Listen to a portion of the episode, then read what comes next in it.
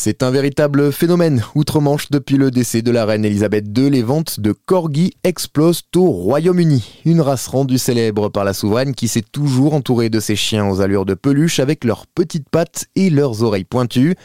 En France, Jocelyne Thomas est l'une des premières à avoir lancé son élevage dans les années 80 et elle est avec nous aujourd'hui pour en parler sur RZN Radio. Bonjour Jocelyne. Bonjour.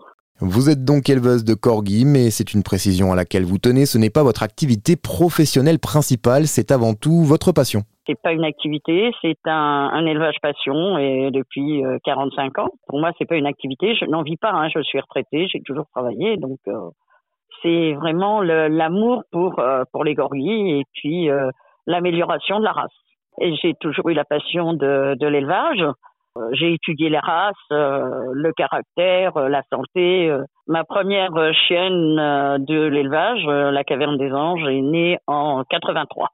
Et depuis, j'ai produit régulièrement des, bébés, pas à outrance, hein, parce que je respecte mes animaux. Puis bon, bah, il y a eu des années où les gorgis n'étaient pas connus.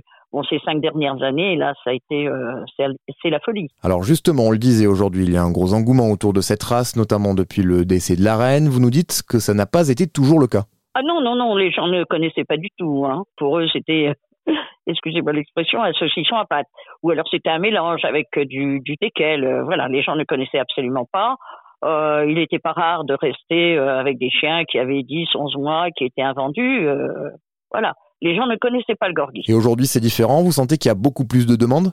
Ah bah oui, ces deux dernières années, je réponds plus au téléphone fixe parce que justement, les gens euh, ont découvert euh, et ils veulent un chien, mais ils, vont acheter un chien comme ils achètent un baril de lessive, si vous préférez. On vous téléphone, euh, ben voilà, je veux un gorgui, est-ce que vous avez des chiots disponibles Quand est-ce que vous allez en avoir voilà, c'est les demandes et à quel prix? En effet, c'est un petit peu ce qui se passe en ce moment au Royaume-Uni avec des prix qui s'envolent. Alors vous, en tant qu'éleveuse passionnée, justement, vous essayez de lutter contre ce genre d'achat qu'on peut dire impulsif, lié à un effet de mode en quelque sorte.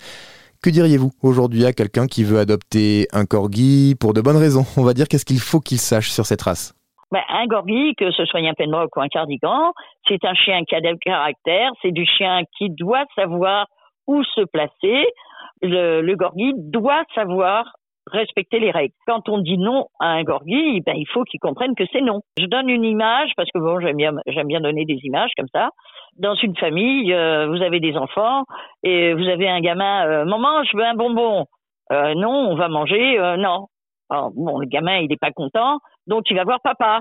Voilà. Et là, le gorgi, c'est ça. Bon, quand on lui dit non, bah, s'il y a une tierce personne ou quelque chose, bah, je vais voir la tierce personne. Tiens, celle-là, elle va pouvoir me donner ce que j'ai pas. Vous voyez, il faut absolument que le, le gorgui sache que euh, il, doit respecter les règles. Il faut avoir de l'autorité. Oui, ils en ont besoin. Vous savez, j'en ai récupéré plusieurs hein, que les, les personnes. le dernier, c'était l'année dernière, c'était un petit cardigan et bon, apparemment aujourd'hui, ça se passe pas trop mal.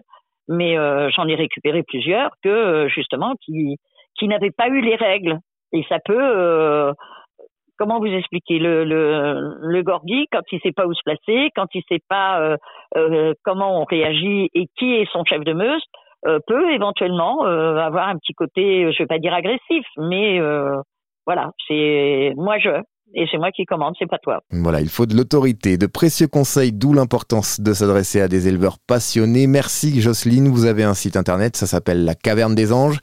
Vous y donnez beaucoup d'informations sur les corgis et si vous voulez donc en savoir plus, rendez-vous sur le site La